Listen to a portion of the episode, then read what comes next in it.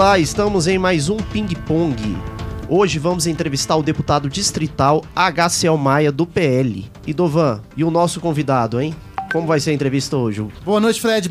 Olha, o convidado hoje. É experiente, não é? é, além de experiente, ele já me contou nos bastidores aqui que a coisa vai esquentar esse, esse, esse ano. Essa eleição vai ser quente. Então espere aí para as novidades, viu? É isso aí. Deputado HCL Maia, muito obrigado pela sua presença aqui nos estúdios da Rádio Federal. É um prazer, né, Fred, estar aqui com esse time de, de profissionais que faz essa rádio ter um bastante sucesso. E é sempre uma alegria muito grande aqui fazer esse bate-papo com vocês, poder conversar um pouco, né, com os nossos ouvintes e ao mesmo tempo debater alguns assuntos que são temas da cidade. É isso aí. É, deputado, o senhor nasceu na Paraíba, não é isso? É verdade, eu nasci em Brejo do Cruz, na Paraíba, uma cidade de 15 mil habitantes. É famosa porque é a cidade do Zé Ramalho, cantor Ah, Zé do Zé Ramalho, é, né? do cantor É. Zé Ramalho, que é natural de Brejo do Cruz, mas na realidade eu nasci lá, mas eu fui criado no Rio Grande do Norte. Na cidade chamada Jardim de Piranhas, eu fiz o primário. Até o Bolsonaro teve lá recentemente para receber as águas do, do Rio São Francisco, aquela questão da transposição. Mas eu fiz o ginasial, que é o primeiro grau, em Caicó, no Rio Grande do Norte. E vim para cá em 1975 para fazer o segundo grau no Elefante Branco. Aqui em Brasília, Sim, não é? aqui já em Brasília. Ah, interessante. É... Como é? O senhor é- é, tem dois irmãos, é isso? Não, É o te- senhor e mais dois irmãos? É, te- lá em casa foram 22 irmãos, né? 22 irmãos? É, lá em casa meu pai casou com a primeira irmã que morreu. Ele Na verdade, o que eu vi é, são dois de seus irmãos que seguiram carreira política, na verdade. Sim, né? eu tenho um irmão que é deputado federal pela terceira vez, que é João Maia, e tenho uma irmã que foi deputada federal e agora é senadora, ambos pelo Rio Grande do Norte. E seus pais são ainda vivos? Minha mãe, meu pai já faleceu, minha mãe tem 95 anos. Nossa, tá que viva. bom, hein? Que bom. Eu vou uma vez por mês lá. Cada irmão fica numa escala de ficar com ela um final de semana. Que bom, hein? Poxa, isso é muito bom mesmo. Eu perdi minha mãe em dezembro do ano passado, aos 61. É, chegar dura. é difícil, é complicado. Então o senhor chegou aqui em Brasília Eu cheguei no dia 21 de janeiro de 1975. 75 É. já, né? Meu irmão tinha vindo. Era a com- ditadura militar ali já. Era ditadura. Eu acompanhei, inclusive. Mas pro final, né? Assim, É, né? é, indo já pro final. É, mas ainda tinha um período duro, né? Ainda foi fechado o Congresso. Meu, meu irmão, chamado Agissé, que já faleceu, ele veio transferido da com a capital para cá. Ele era do Senado. Ele veio transferido e, e foi quem nos trouxe para cá. É aquela história do nordestino, vem um na frente e vem puxando os outros. né? Vem puxando os outros. É. Deputado, então, pelo fato do senhor ser nordestino, o senhor então deve gostar, então, desse estilo musical ali, não é? De Zé Ramalho. Ou o senhor é um roqueiro, né? Um nordestino roqueiro, porque o Paco, eu tinha esperança aqui que o Paco era roqueiro. Eu fiz a pergunta pra ele aqui, o que que foi mesmo, Idovan, que ele disse que ele era? Ele era sertanejo, né? Sertanejo. A gente é. Não, confiando aqui que motociclista, não, né? Eu, eu, eu realmente gosto de forró, gosto do estilo Zé Ramalho. Fagner, Geraldo Ah, Azevedo. Fagner é muito bom. É, mas eu gosto de Pink Floyd, eu gosto de Led Zeppelin, Olha eu gosto. Eu gosto de um rock, eu gosto de um rock. É porque ali nos anos 70 aqui em é, Brasília já é, tinha já uma geração, Eu né, gosto de ouvir o montada. Credense. A Credence É, Clearwater é, Revival. ah, é. Isso, eu gosto de. Muito bom. É, é porque ali nos anos 70, né, aqui ah, não, não tinha. A grande explosão do rock aqui em Brasília foi nos anos 80, né? Foi com Legião Urbana, tudo. Então nos anos 70 ainda estava em formação ainda, né? Ainda tinha. Mas já tinha já, assim, é o rock internacional, né? Já tinha ali é, o, o Pink Floyd, né? Que estourou Tinha nos anos Em 70. 79, a gente já começou a ouvir é, o Dire Straits, que lançou aquele CD. Ah, Dire Straits CD. é muito bom. É. É, e também o Michael Jackson, ainda. Michael Jackson é da minha idade, né? Eu nasci em 1958, ele também. Então, assim, eu acompanhei a evolução dele desde Off the garoto. Wall ali, É, 1979, ele né? Aquele disco dele bem começou famoso. com Jackson 5, que era aquele, os cinco irmãos, e depois se destacou e ficou na carreira solo. E ficou na carreira solo, né? E o seu time, hein, deputado? Eu sou cruzeirense, assim mesmo, porque é muito difícil o sujeito lá do Rio Grande do Norte, a gente morava no Rio Grande do Norte, torcer pelo Cruzeiro. Tivemos bons momentos, agora estamos melhorando, né? Já estamos é, em primeiro lugar na Série B, Mas tinha alguns parentes que chegaram a jogar no Cruzeiro e por, por essa influência eu fiquei, virei cruzeirense. Virou cruzeirense. É, no Rio eu torço pelo Olaria pelo Olaria. É. Interessante, porque geralmente o pessoal torce pro G4, né, no Rio, né? Flamengo, Fluminense, é, Botafogo, eu, eu, Vasco. Eu, eu, tinha uns irmãos, Tem o América também, né? É, os irmãos que moravam no Rio e ali tem a rua Bariri ali e a gente frequentava lá, eu peguei essa simpatia. Tem um problema, eu não sofro muito no Rio de Janeiro. Né, porque o Olaria só perde, então eu já estou O senhor não entra na rivalidade, né? eu não entro na rivalidade, apesar dos meus irmãos que moravam no Rio, todos serem botafoguenses. Ai, legal. É, e deputado, o senhor é formado em economia, não é isso? Sim, eu sou, eu sou formado em economia, né, é, formado na, na Universidade Católica aqui de Brasília em economia. Tive a oportunidade de fazer alguns cursos de especialização, sou especialista em orçamento público pelo Sendec IPEA, né, que é uma escola muito conceituada, que é o Instituto Brasileiro é, de pesquisa e estatística aplicada. Depois eu fiz dois cursos de pós-graduação no ICAT, o DF, que foi o de auditoria interna e externa, e o de administração financeira. E depois fiz um curso de administração pública na Fundação Getúlio Vargas. Ah, que legal. Interessante. É, deputado, o senhor é casado há quanto tempo? Eu sou casado há 42 Nossa, anos. Nossa, tem muitos anos, hein? É, eu tenho três filhos, né? Dois homens e, e, uma mulher. Né? O mais velho é publicitário, a menina é médica e o mais novo é formado em administração de empresas. E os netinhos já chegaram? Eu já tenho oito netos. Oito já? É, eu tenho oito netos que é, é, o neto diz que é o filho com açúcar, né? É o filho com açúcar. Aquilo é. que você é, não deu para o seu filho, né? É porque você quando seus filhos estão tá é. naquele momento de correria, de, de, de estudo, é. de... Eu casei jovem, com 22 anos, de estudo, de trabalho, de correria de se firmar, né? No mercado de trabalho. Então você não dá muita atenção aos netos, você já está mais sossegado.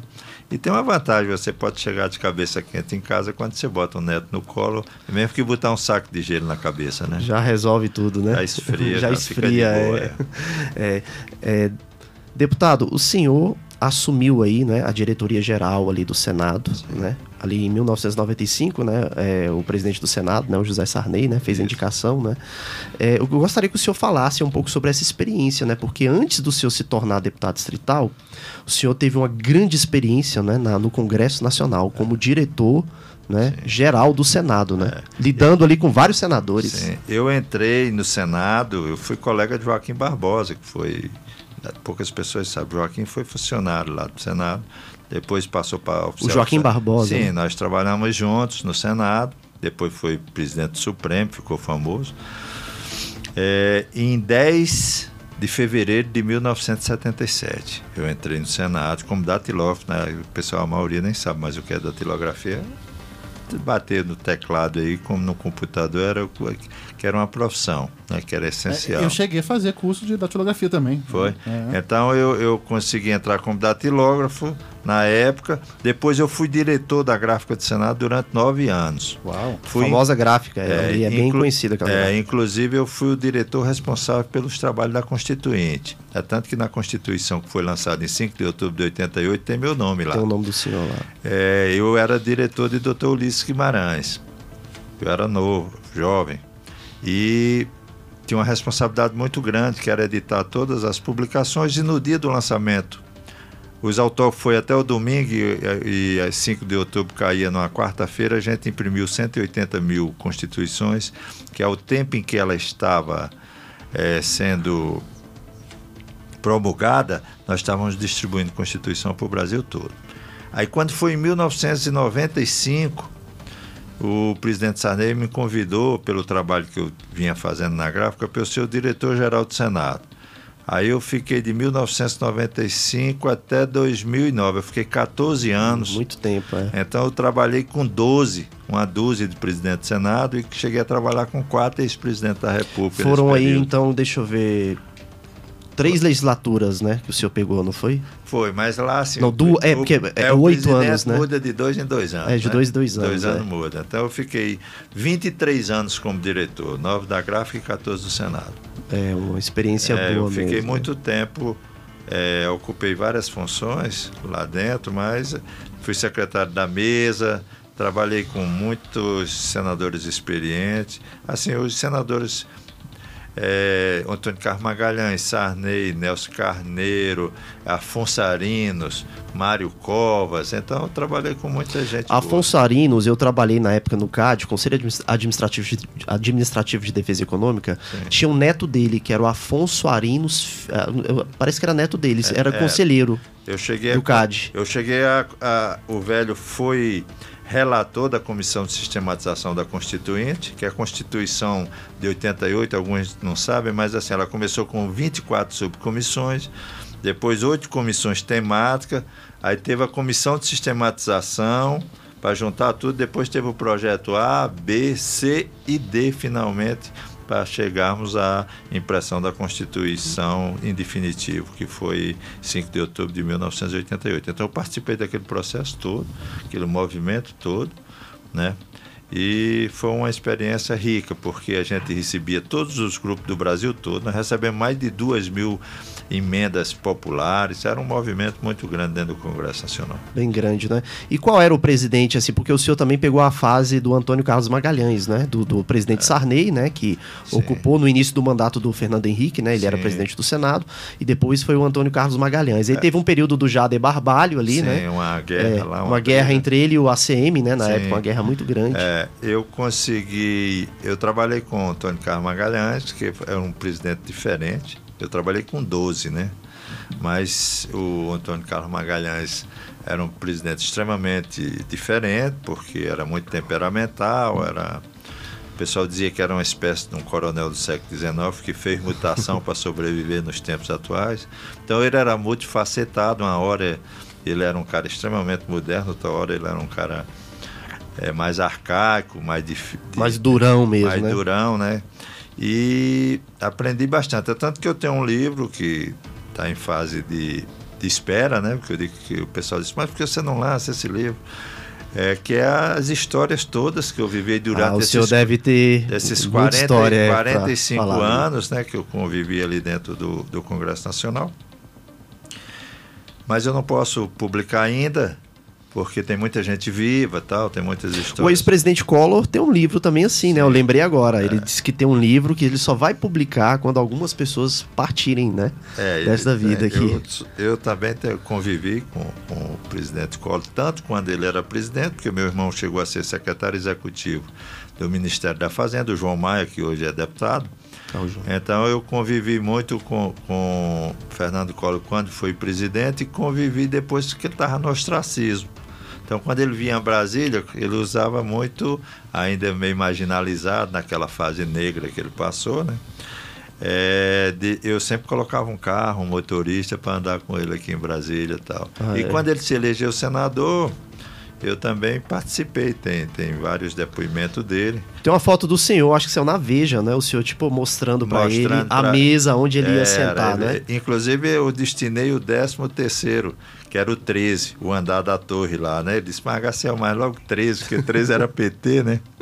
Eu Mas falei... ele não foi um adversário do PT, não, né? Ele foi, foi um. Foi ele, ele soube fazer, é, né? Assim, é, a... o problema. Ele fez muita coisa, por exemplo, essa modernização do sistema automobilístico brasileiro. Ele fez muita coisa. A abertura boa. econômica é, foi, uma coisa. foi, foi a marca do governo dele. É, ele foi importante nessa abertura, que, que depois se consolidou, né? Não teve mais como voltar atrás.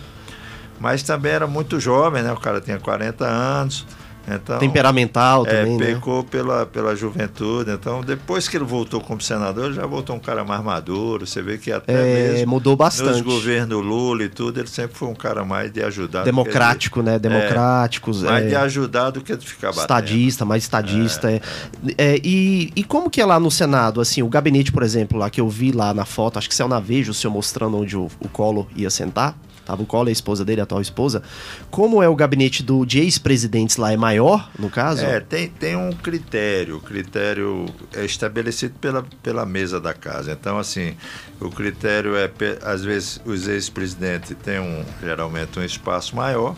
Aí depois tem, vem pela quantidade de mandato que toda legislatura, então tem uns senadores que já estão no segundo ou terceiro mandato querem mudar de, de, de gabinete, eles, eles têm essa prioridade. Aí depois, quando não tem mais prioridade nenhuma a ser seguida, ou seja, todos que estão sendo eleitos pela primeira vez, aí é feito um sorteio. É feito sorteio, né? E é mais fácil, deputado, lidar com deputado ou com senador? Como que é essa questão? É, o senador geralmente ele é mais exigente. Primeiro, o que os senadores sempre vêm ou de governo de estado, né? Ou de ministério. Então, assim, quando o, o, o principalmente a família dos senadores que vem do governo de estado, o governador de estado mora num palácio, todos eles. E tem muitos funcionários que servem. Então, principalmente a família, quando chega, tem um choque, porque acha que o Senado é aquele Senado romano que uhum. passa na, nos filmes, né? Que senador tem aquelas regalias todas.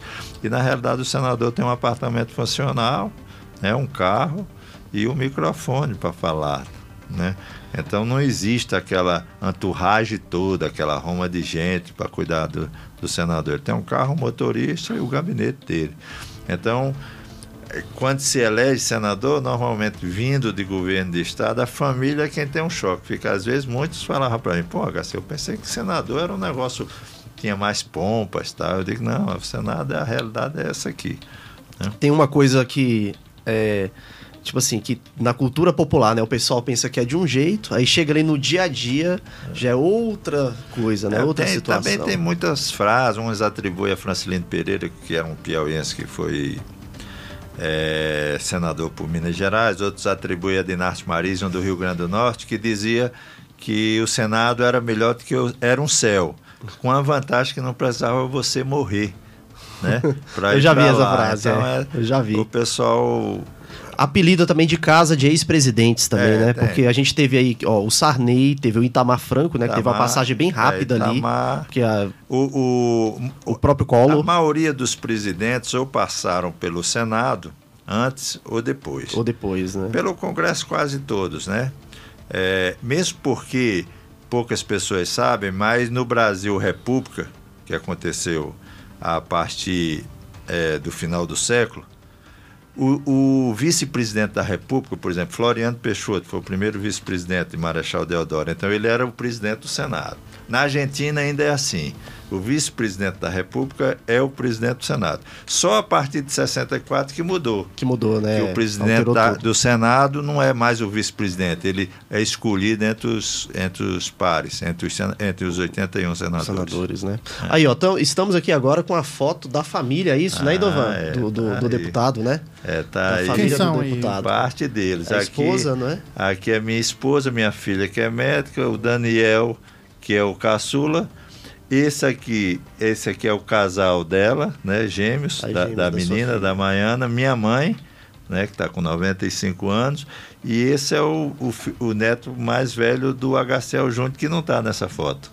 É. Que é o mais velho, é. É isso aí, a família. Na realidade, aqui tem um, dois, três, quatro netos. Na realidade, eu já tenho oito.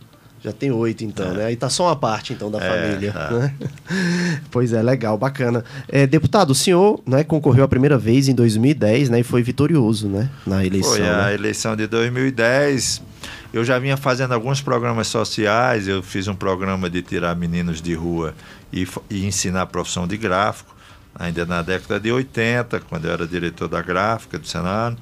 Então nós tiramos 2.432 jovens e ensinamos a profissão de gráfico. Hoje muitos saíram daqui porque o mercado gráfico daqui é, não tinha tanto potencial porque era gráfica de alta tecnologia, mas os melhores gráficos aqui de alta tecnologia foram formados por nós que eram meninos de rua. Quando foi em 2010, eu gostava de ajudar as pessoas até mesmo antes.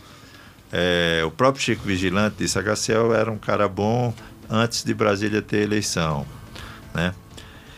E eu tinha, eu tinha esse viés é, social que eu gostava de, de ajudar as pessoas. Quando foi em 2010, eu já estava caminhando para me aposentar no Senado. Então o pessoal disse: é candidato a deputado distrital? Eu falei: Você gosta de ajudar? Quem sabe você? Aí quando eu, eu resolvi ser candidato a deputado, federal, a deputada distrital, eu encontrei muita gente, inclusive o deputado Vasni, que é economista. Então a gente tinha uma convivência acadêmica, e ele falou, HCL, rapaz, você é louco, você não ser candidato aqui, porque você não foi ser candidato lá no seu estado, rapaz, era muito mais fácil tal. falei, Vasney, eu tenho uma, eu tenho uma coisa para resolver comigo. Ele disse, o que é? Eu disse, eu preciso saber quantos amigos eu fiz aqui na cidade. Pode ser que eu tenha feito cinco amigos, 10, 50. Aí eu aposento, vou para o Rio Grande do Norte sabendo quantos amigos eu fiz aqui de 75 até 2010. Né? Ah, aí, durante esses 35 anos, eu preciso saber quantos amigos eu fiz na cidade. Eu vou me candidatar por isso. Posso ser que eu, eu vou sair daqui com certificado de quantos amigos eu fiz, né? E eu tive 14.085 votos na primeira eleição. Então fui eleito em 2010, né, em 2014 e 2018, é, sempre com uma votação maior na eleição maior do que na eleição foi anterior. Foi pelo PTC, né? Partido Tra Trabalhista pelo, Cristão. É, a última eu fui pelo PL. O último pelo PL. A primeira foi pelo PTC. Foi né? a, as duas primeiras pelo PTC. E como foi a sua experiência lá naquela legislatura, né? No primeiro mandato? O senhor assumiu, como o senhor já entendia já assim da, do poder legislativo, né? Embora a Câmara Legislativa seja o poder legislativo local, né? Não é o federal mesmo.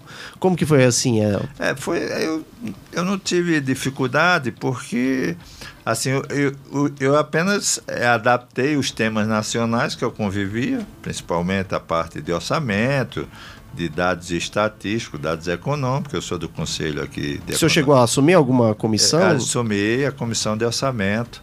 É, e adaptei a realidade federal para a realidade local.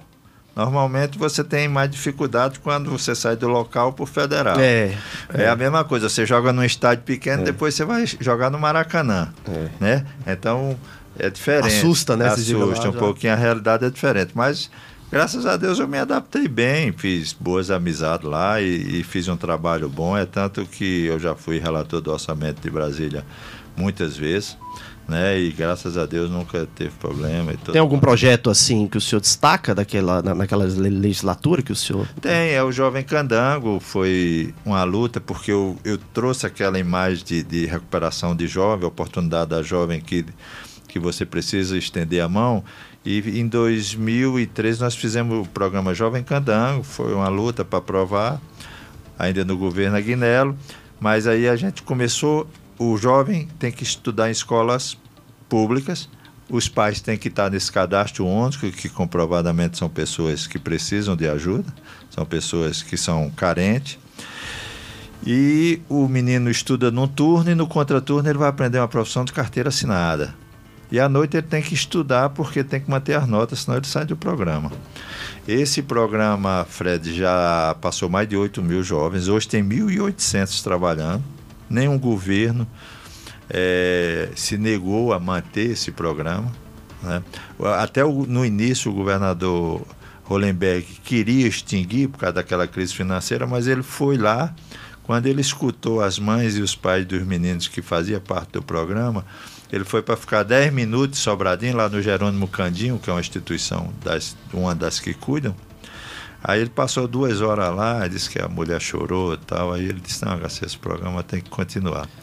É tanto que hoje são 1.800 jovens trabalhando, no momento agora em que nós estamos fazendo essa entrevista, é, são jovens que a maioria como começou em 2013, já tem menina que se formou em medicina da área rural do Planaltina. Bacana. Né, que diz, deputado, graças ao seu programa eu tive condições de estudar e hoje eu sou médico. Muitos passaram em concurso público, eu encontro na rua, já são profissionais, já são pais e mães de família.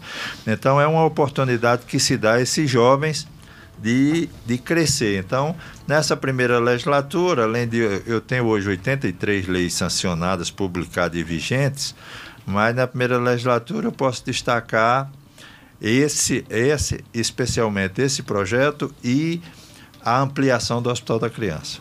Hum, legal. Porque o Hospital da Criança eu tô, só tem 11 anos. O Hospital da Criança era um, um pleito que o senador Zé Alencar, que eu fiz amizade, depois ele virou vice-presidente.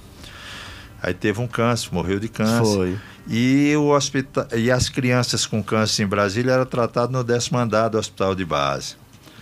E os pais têm que ficar acompanhando, porque são crianças. E ficava naqueles corredores ali embaixo. Era uma coisa, um sofrimento muito grande. Primeiro, para os pais e para as crianças. Aí surgiu a ideia de fazer um hospital só para cuidar de crianças. Aí tinha a Abrace, que era uma associação, e CIP, O Zé Alencar trouxe muitas vezes, quando ia fazer tratamento médico nos Estados Unidos, trazer equipamento. O hospital começou com 20 leitos. 20. Quando foi em 2013 o relator do orçamento, é, fizeram uma proposta para fazer uma universidade de verão, com 34 milhões, que era para trazer esses astros, esses campeões olímpicos, para fazer uma, uma universidade de verão aqui em, em Brasília, gastar 34 milhões. E eu, como relator, destinei esse recurso por emenda minha de relator, é, emenda modificativa que o governador não podia mexer, é, para ampliação do Hospital da Criança, fazer o bloco 2 ou o bloco B. Com 202 leitos, tinha 20. 202 é 10 vezes mais, e 5 salas de cirurgia. Então, o Hospital da Criança, principalmente depois que fez aquela separação das irmãs, né, que nasceram com a cabeça colada, as irmãs siamesas. Foi uma operação. Ah, eu lembro, isso aí foi, foi. foi uma aí coisa bem, bem divulgada. É, o hospital virou referência. O hospital virou referência é, não só no Brasil, como quando você entra no Hospital da Criança, tem uma placa do presidente da Organização Mundial da Saúde dizendo que o Hospital da Criança é um dos melhores hospitais, não só do Brasil, como do mundo.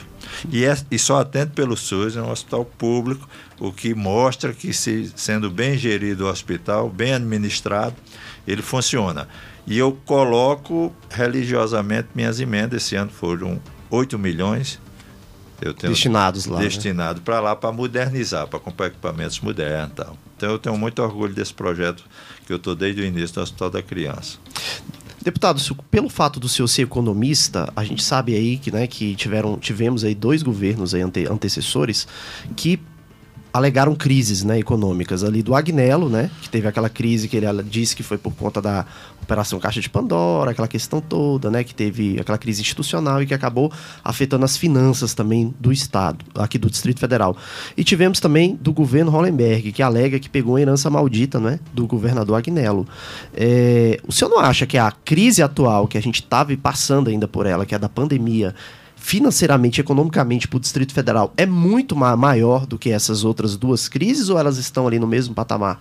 É, na realidade, o, o no governo Agnello, é, nós tivemos uns problemas de um descontrole, principalmente nas finanças públicas, ou seja, por isso que nós fizemos uma lei dizendo que todos os projetos que viessem é, de concessão de aumentos, etc., tinha que vir com impacto financeiro anexado, porque foram dados um aumento, que agora foi que foi paga a terceira parcela. É, a terceira parcela. Então houve um, um, é, houve um estrangulamento, ou seja, a gente tem a lei de responsabilidade fiscal que diz que você não pode gastar 46% de uma receita líquida, que é uma coisa estabelecida no ano 2000, a lei de responsabilidade fiscal. E quando o governador Hollenberg assumiu, ele estava com essa, esse problema. Primeiro, porque tinha sido pago duas parcelas e não tinha dinheiro para pagar a terceira. Porque se pagasse a terceira, é, não tinha dinheiro para pagar. Não chegava o final do ano os servidores sem pagar. Aí foi feito um problema na, na, no IPREV, que era uma migração de um fundo superavitário para um fundo que estava deficitário, equilibrou. Então, eu, eu o, o ele é Hollenberg e a testemunha que eu dizia, Hollenberg, você vai ele disse, eu quero entrar para a história como governador que deixou as finanças em ordem, Garcia. Falei, mas você vai pagar um custo político alto, porque tinha problema de greve, aí a Polícia Civil ficou toda contra ele porque ele tinha feito a promessa de, de equiparar a Polícia Civil com a Polícia Federal. Então, assim, ele, ele conseguiu fazer o, o estabelecer a meta. Ele equilibrou, deixou as despesas dentro da lei de responsabilidade fiscal, e mas perdeu a eleição. É porque eu acho assim, é, no caso, esse projeto dele, nos dois primeiros anos, é, né, é importante mesmo, tá, né? Precisou ter esse saneamento ali econômico.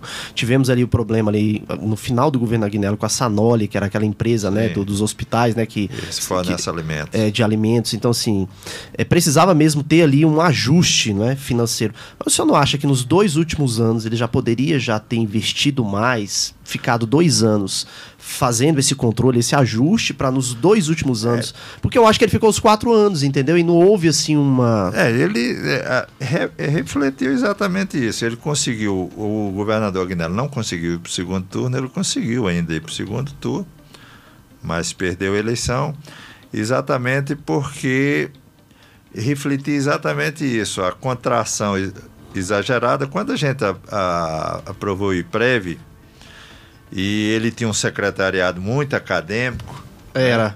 Pessoal Era. todo acadêmico e, e, não só eu, como alguns diziam, e eu sempre defendi, né? Porque minha vida é acadêmica, é muito forte. Mas eu dizia, você, determinada secretaria não pode ser um, um professor universitário. Tem que ser uma pessoa experiente né? Porque tem que conjugar a experiência com a formação acadêmica. É, a crítica que se fazia é que o, alguns secretários lá não conheciam a realidade do Distrito Federal, né? A máquina pública, como funcionava, né? E caíram de paraquedas. E aí. E também a, a, a rotatividade porque você começa, bota um secretário, bota outro, vai, vai trocando, vai trocando, não tem continuidade. Então também teve esse esse pecado, mas ele tinha esse, esse objetivo de dizer eu saí, tanto que ele saiu sem responder a processo nenhum, Hollenbeck não saiu, ninguém questionou nada do ponto de vista legal, ele saiu sem responder nenhuma ação e tinha um, tinha, ele dizia, não, eu não quero entrar no mesmo problema dos outros, que saiu com uma penca de, de, de processo e tal. Ele cumpriu a função que eu acho que ele tinha, e também ele tinha receio de muitas coisas. E quando você senta numa cadeira de governador, você determinadas coisas você tem que encarar, que é muito diferente de você ser um, um, um parlamentar que se pode deixar dentro. Do... Não pode ter medo, né? Você, você tem que enfrentar. É, você mesmo. não pode ficar ponderando ou deixando para amanhã que não vai acontecer nada. O governador ele é empurrado, porque ele é empurrado pela saúde, porque a, a população pressiona ele. Se começar o índice de, de, de segurança diminuir, ele, ele não dá. Ou ele anda na frente das políticas públicas, ou as políticas públicas atropelam ele. Então, o que aconteceu foi basicamente isso. E, no, e o governador Ibanês, que é o, o governo atual, ele primeiro ele entrou numa situação diferenciada. Melhor do que a Guiné entrou, melhor do que Hollenberg entrou. E também teve muito é, capacidade e flexibilidade para poder dar uma focada no, no setor produtivo de Brasília. Então, ele, ele diminuiu os impostos, flexibilizou muitas empresas que estavam saindo de Brasília para ir para o Goiás. Ele fez uma reforma de maneira que as empresas se estancaram de sair daqui. O... Só que ele teve, ele teve uma pandemia também para enfrentar, né? Pandemia, que foi difícil né? para a economia do Distrito Federal. É né? difícil porque parou geral, mas de qualquer maneira teve uma ajuda federal. Nós tivemos aí em torno de 3 bilhões ou mais de reais de ajuda federal. Todos os estados tiveram. Mas nós, nós ainda padecemos com o problema da, do desemprego porque muitas empresas não aguentaram ficar fechadas muito tempo né? porque a, a, a folha de pagamento era insuportável. Então, principalmente a rede de bares e restaurantes sofreram bastante, muitos quebraram. Não teve um programa assim de auxílio a nível federal como tinha na Alemanha. A Alemanha, o sujeito durante o período que foi fechado, o cara, o empresário tinha uma ajuda federal. Aqui a gente não, não caracterizou isso. Ou seja, depois nós fizemos um refis, que era uma coisa inteligente que o governador Ibanez fez, porque ele arrecadou 3 bilhões e meio com esse refis. Primeiro, porque foi bom para o governo que arrecadou, foi bom para as empresas que deviam e não tinham condições de pagar, reabriram, e reabrindo também contratar as pessoas, e ao contratar e botar esse comércio para vender, para funcionar, pagaram imposto. Então aumentou a receita. Tanto que a receita é, para 2023, eu sou o relator do orçamento do próximo ano, nós estamos com é, uma previsão do orçamento de Brasília ser de 53 bilhões, foi 48 agora em 2022 e 53 bilhões para 2023. Nós temos um PIB que é o terceiro produto interno bruto do Brasil, só perto para Rio e São Paulo, nós temos um PIB de menos de 300 bilhões de reais por ano. Só que só o serviço público participa com 53 bilhões desses 290 bi.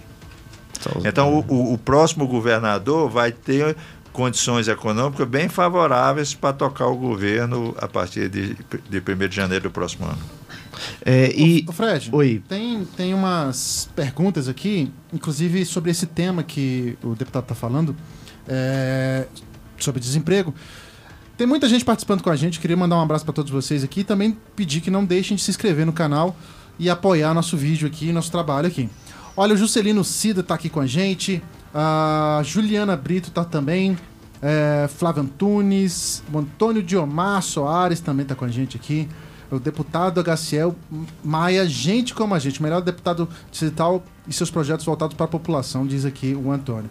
E tem uma pergunta aqui da Juliana é, que bate exatamente nesse, nesse processo aí do desemprego tal, que foi gerado juntamente com a pandemia.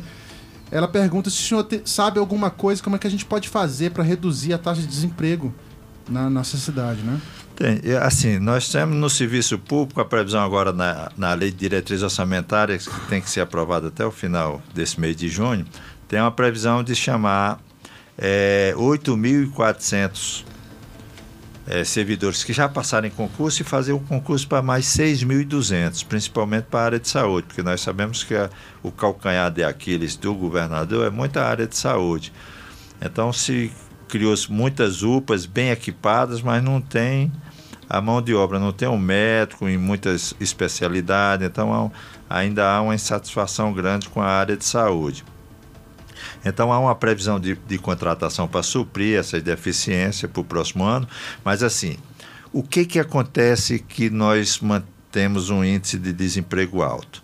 Primeiro, ele é alto, é 12, 13, 14% na fórmula normal que é levantado. Mas na juventude nós temos um índice de 24%. Entre 18 e 24 anos, nós temos 24% da juventude desempregada em Brasília. O que, que acontece? Que eu tenho batido muito nessa tecla, inclusive na última, na última, eh, no último debate, se o pessoal vê aí pelo YouTube, tem, que foi uma sabatina sobre, com, com o secretário de Economia, com os membros da Secretaria de Economia do Brasil. Tudo que nós consumimos em Brasília é produzido fora. Ho- Hoje nós temos o terceiro maior mercado consumidor do Brasil, mas se você for no supermercado, se você compra o arroz é produzido fora. Se você compra o sabonete, é produzido fora.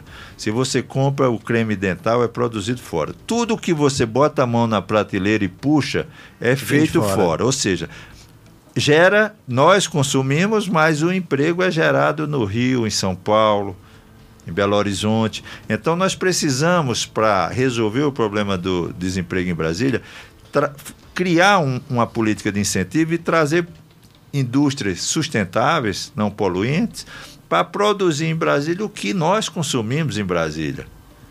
Não precisa vir tudo de fora, nós podemos produzir tudo isso aqui em Brasília. uma produção Nós aqui. consumimos em Brasília, mas geramos emprego em outros estados. Então, o governo precisa eh, fazer essa política. Eles, eles me, me informaram na última reunião que estão criando um grupo dentro do governo para criar uma política de incentivo para trazer as empresas para cá. Porque até mesmo o frango congelado, a carne, vem tudo de fora. Tudo de fora, é. Então dá para se criar um mecanismo de Brasília criando um cinturão de indústrias em Brasília empregar exatamente essas pessoas que hoje se encontram desempregadas. É, agora falando então sobre a legislatura passada, né? A gente já entrou aí até no governo Rodrigo Hollenberg, o senhor foi líder, né? Sim. Do governo por um tempo. E, deputado, eu queria até fazer essa pergunta para o senhor, porque eu acompanhei isso, eu estava lá nos bastidores. Na elei na, naquela eleição em que o senhor disputou a presidência da, da Câmara, né? Junto com o deputado Joey Vale, e o deputado venceu, né? Empatou, né? E por ele ter. Terceiro critério de desempate. Desempate foi, foi a antiguidade, ele venceu. Mas assim, é, a gente sabe que houve ali algumas traições, né? A gente conhece. Tem, tem até uma frase atribuída ao senhor, uma suposta, suposta frase, que eu queria até saber se é verdade, né? Dizem que a então deputada distrital Sandra Farage, né, que mudou o voto dela, ia votar no senhor, chegou é, pro senhor e pediu até desculpa. Ah, me desculpa aí, tá, Garciel? Tudo e o senhor virou pra ela e falou assim, supostamente, eu não sei se é verdade. O senhor virou pra ela e falou assim: Não, não tem problema não, você ainda é jovem, você ainda vai aprender o que é lealdade na política. Foi verdade isso? é, aquela eleição primeiro teve também o, o Rodrigo Hollenberg me ajudou também a me derrotar. É, apesar de eu ser o candidato dele, ter, mas o que, que acontece? Tanto o Rafael Prudente queria ser presidente da comissão de orçamento no meu lugar, que tinha sido meu colega. Ele, se ele vier aqui, vai afirmar isso. É, mas o Rodrigo não, não, não queria deixar ele para a COF, ele ia votar em mim porque achava que ele era influenciado por Filipelli, que não tinha nada a ver, né? O, o Rafael é um, é um, rapaz de destaque, preparado, é tanto que virou presidente da casa.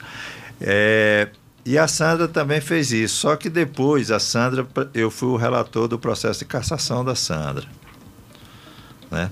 E todo mundo achava que eu ia, porque ela perdeu na corregedoria, depois ela perdeu todas as instâncias, mesa diretora e tal. Então veio para a comissão de ética e eu fui sorteado como relator. Então o pessoal disse: porra, a Sandra. Já era, né? O pessoal já Sandra pensou. Já né? era porque ela te sacaneou, né, Gacel? Você, você agora vai revidar. E ela estava grávida. Né? Eu me lembro dessa, filho, desse o filho dela é chamado Benjamin, o filho dela.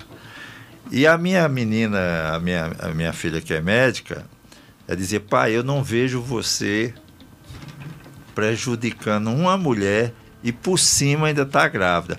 Eu sei que ela votou contra o senhor, te derrotou tal, mas eu, eu não vejo no senhor uma figura que vai. Ela mudou o voto, na verdade, né? Ela Foi, disse para o senhor, para quem estava apoiando, para quem, pra quem o estava apoiando, de que iria votar no senhor e tudo, e lá na hora, É, né, do pega para capar, ela mudou. Então eu fui o relator da deputada Sandra e absolvi ela por 5 a 0. Né? Mesmo eu, eu podia ter sido vingativo, mas não fui, que eu acho assim que em determinados assuntos eh, eu penso- meu pai dizia, meu filho, se você quer ser grande, não pode ser pequeno. Né? Você não pode. A vingança na política é uma coisa que. a- a- é, quem entrou por esse caminho, né? É, não, não- não, não teve dá, bo- bo- não- um, um- Não dá, bom não resultado, dá, né? Não dá. Então, assim, hoje a Sandra é minha amiga, o Benjamin já está grandinho, né? Já está saudável tal. E ela estava muito angustiada naquela época. E eu fiz um bem, não me arrependo, não. E, deputado, o, pelo fato do senhor ter sido líder ali do governo, a crítica que se fazia na época, a gente ouvia sempre ali no cafezinho da Câmara, ali sempre. É, o, o governo Hollenberg tinha, assim, uma relação bem conflituosa né, com, com a Câmara, não é? Tanto que quando. o- Tanto que o senhor era o candidato né, do governo e, e acabou ganhando o Joey Vale, que foi secretário do, do trabalho dele, só que o Joey já estava meio rompido já com ele, né? É, o meu problema, assim, eu acho que muitos acham que é um problema meu de comportamento, mas assim, eu tenho uma coerência, né? Eu tenho uma linha reta que eu sigo. Aí às vezes é, é, esse comportamento, é, às vezes te bota para baixo, às vezes te bota para cima. Eu não mudo de posição por conveniência. E muitos diziam, Cassel, rapaz, você tem que pular fora disso. Tal. Eu dizia, rapaz, deixa eu te falar, eu não vou pular fora. Porque eu tenho um comportamento. Nem sempre, não é pelo fato de a situação estar ruim que eu vou pular de lado. Eu tenho uma linha reta, eu tenho uma coerência. Posso me dar bem, às vezes me dou mal, né? Por essa posição. Mas assim, na política, é, eu tive uma escola política que disse: olha, você tem que ter coerência. Você traça uma linha reta, você vai ter bons momentos e maus momentos. Né? Você tem que ter essa linha. Se você começar a ir para um lado e para o outro, fazendo zigue-zague, uma hora você se perde. Então, assim, no, no governo anterior, é tanto que o próprio governador Ibanês é, me respeitava pelo fato dele. Eu, eu conhecia ele desde que ele se formou, né? faz 27 anos que o Ibanês se formou. Ele se formou, a solenidade dele foi até ali no QG do, do Exército. Ele era meu, meu amigo, disse assim, rapaz, você tem que vir me apoiar, eu vou ganhar. Eu disse, eu não vou, Ibanez, eu posso te ajudar no futuro, mas agora eu não vou mudar por conveniência, porque senão eu vou ser um moleque. Eu vou me aproveitar, ter estrutura no governo, depois fazer apoiamento a outro, não vou fazer isso. E não fiz, muitos fizeram, mas eu não fiz. E eu tenho uma consciência tranquila, graças a Deus. E hoje o senhor defende a reeleição do governador eu, Ibanez? Eu defendo pelo trabalho que ele tem feito, pelos projetos que ele tem feito. É, o partido que o tá na base, é né? o PL, né, que tem a Flávia como pré-candidata ao Senado. E eu torço para que ele fez vários programas. Eu acho que a gente pode colher bons frutos no governo dele no ano que vem, principalmente.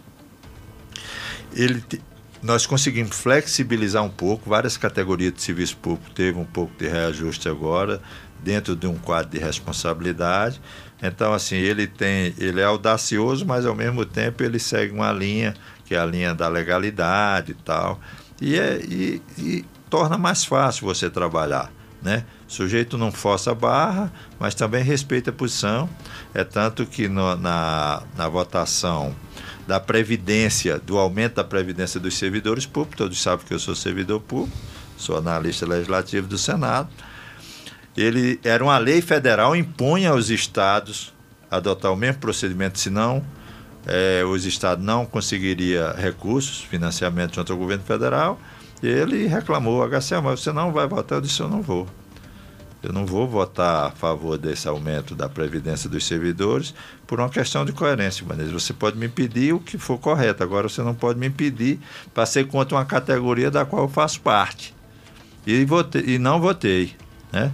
Ele ficou um pouco aborrecido na época, mas depois superou isso. É, e agora, eu quero falar então agora sobre os projetos do pleito passado, desculpa, da, da legislatura passada. Eu queria que o senhor destacasse aqui um projeto importante.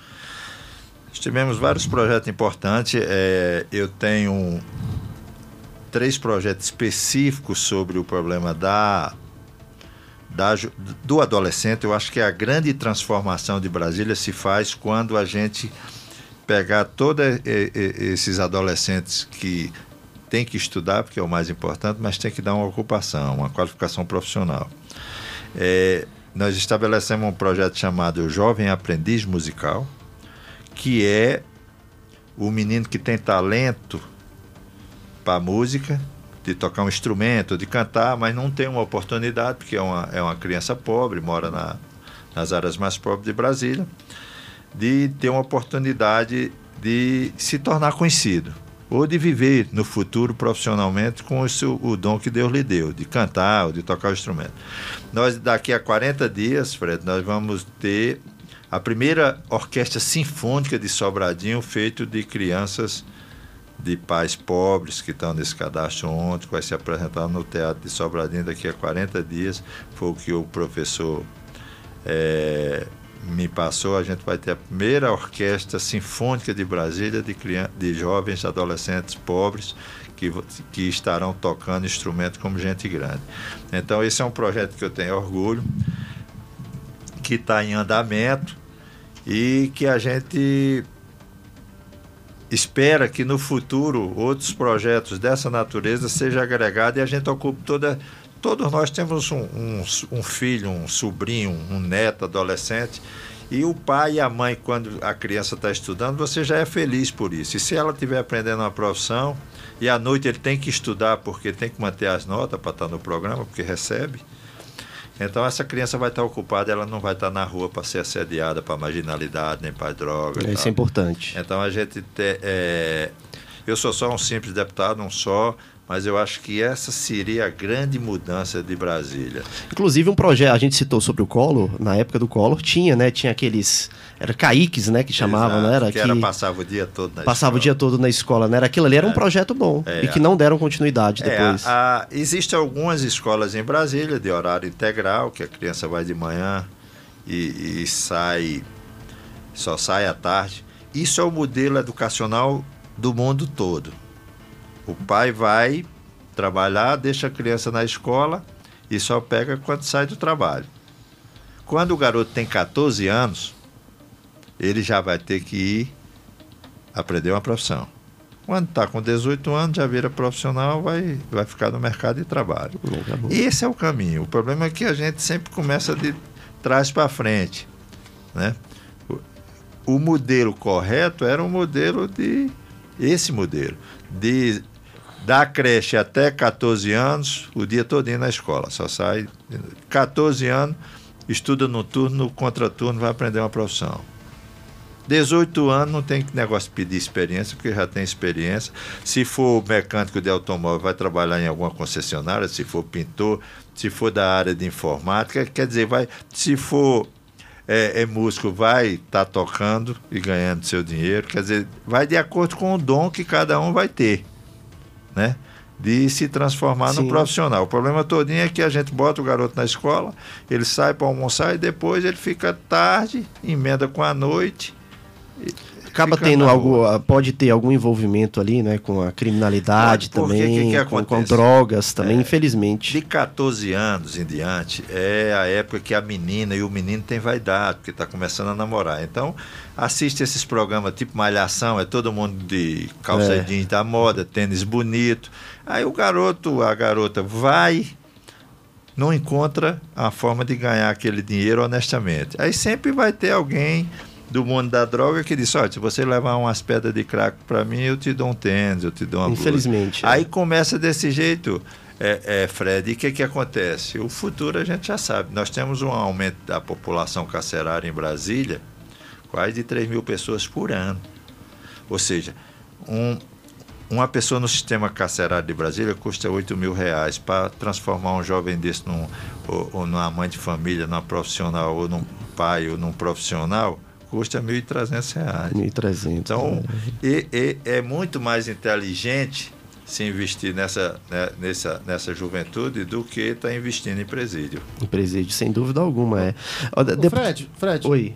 Deixa eu fazer uma, uma... Antes de você fugir desse tema, porque a gente está falando sobre projetos e tudo mais. Sim. O Rock Ferraz está com a gente aqui, está lembrando que o senhor ajudou os taxistas no auxílio emergencial, isso é verdade também? É verdade.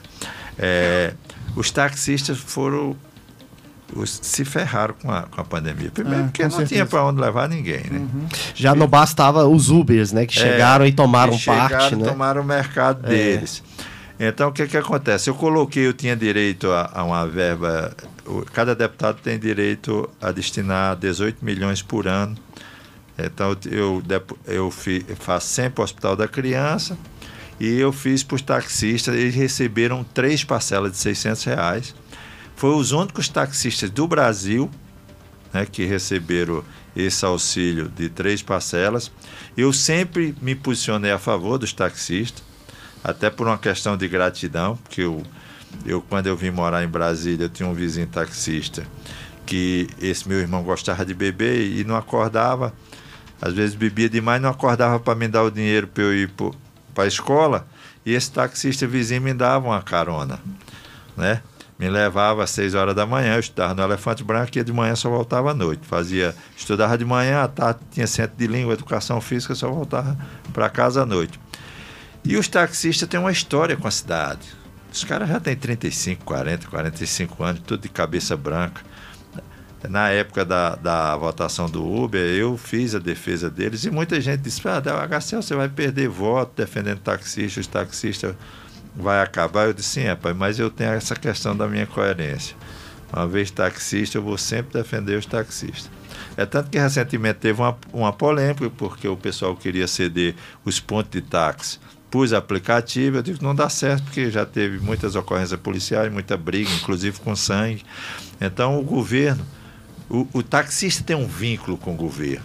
Ele é um concessionário do governo, ele passa por vistoria, ele tem que se cadastrar, ele tem que fazer exame todo, todo, todo ano para manter a, a, autorização dele para dirigir o táxi. Então ele tem um vínculo com o governo, governo formal. Por isso que foi possível dar esse auxílio três parcelas de 600 reais.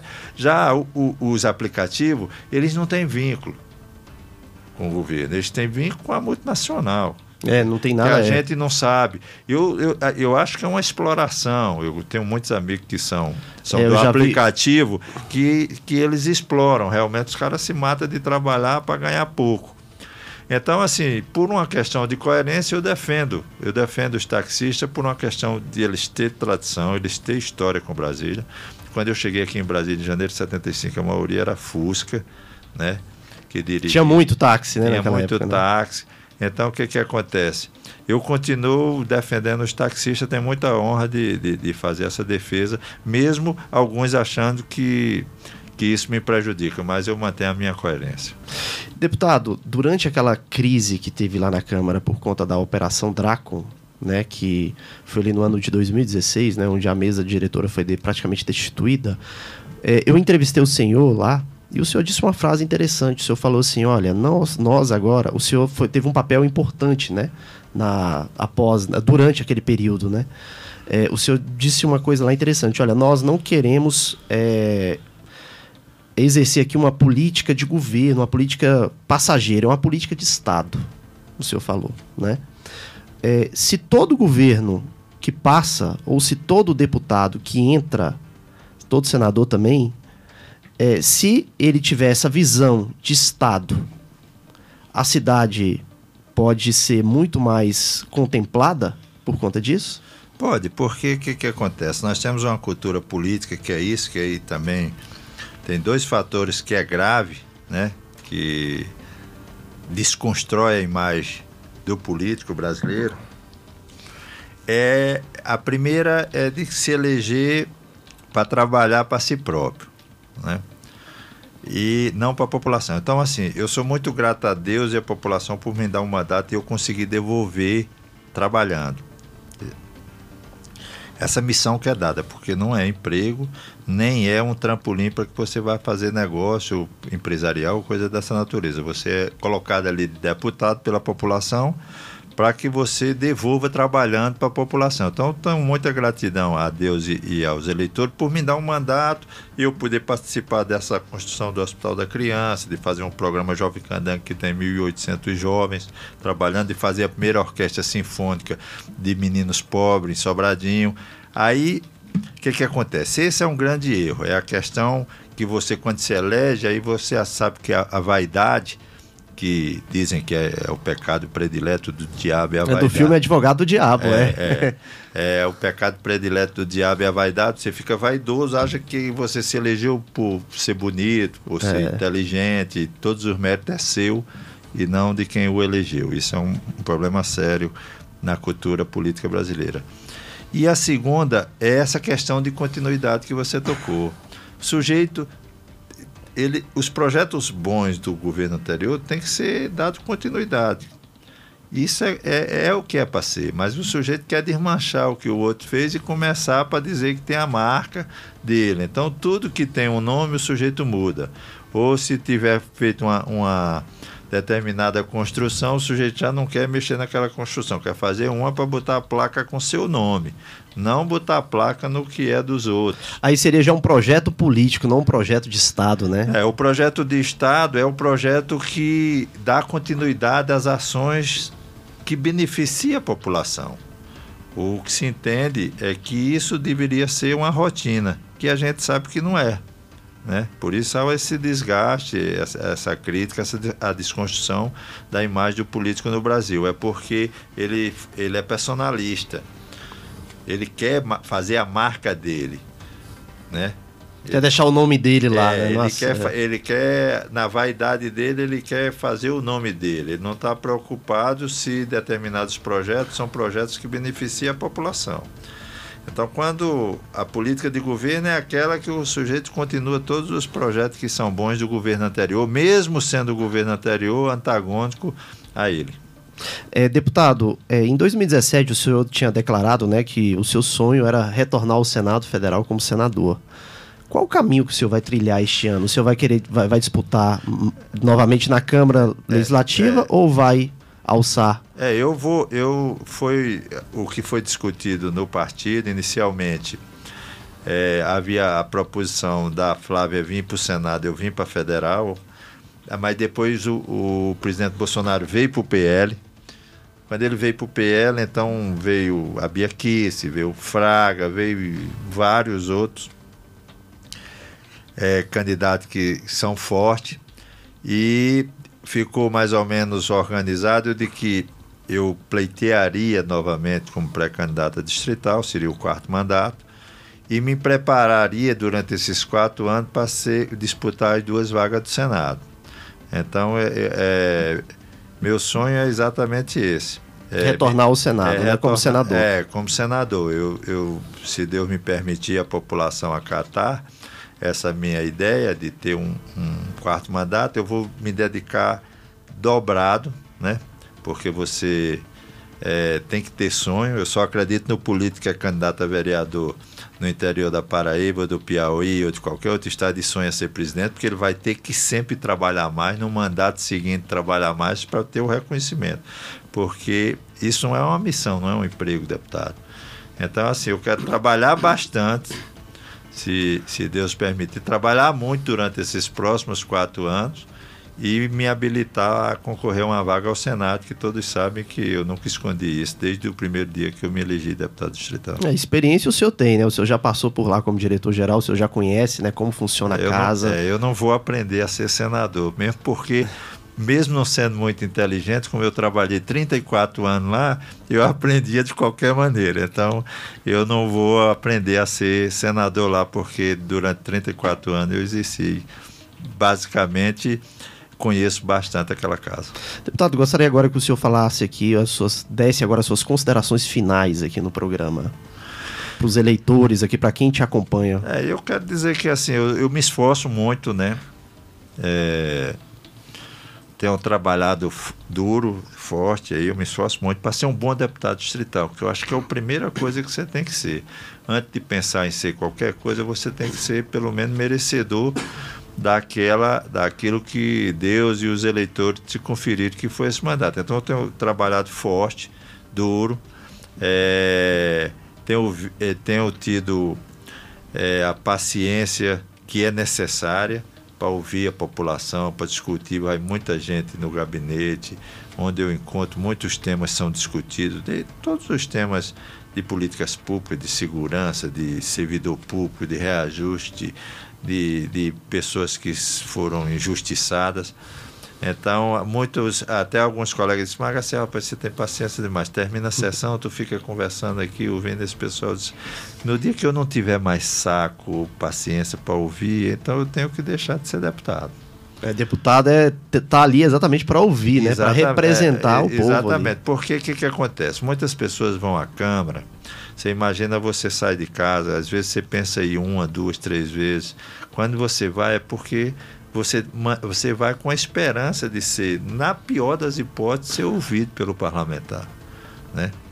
Vai que o parlamentar, em algumas coisas, é, resolve, outras pode te dar esperança, mas a pessoa não pode chegar ali naquela casa e chegar e você não receber, não escutá-lo.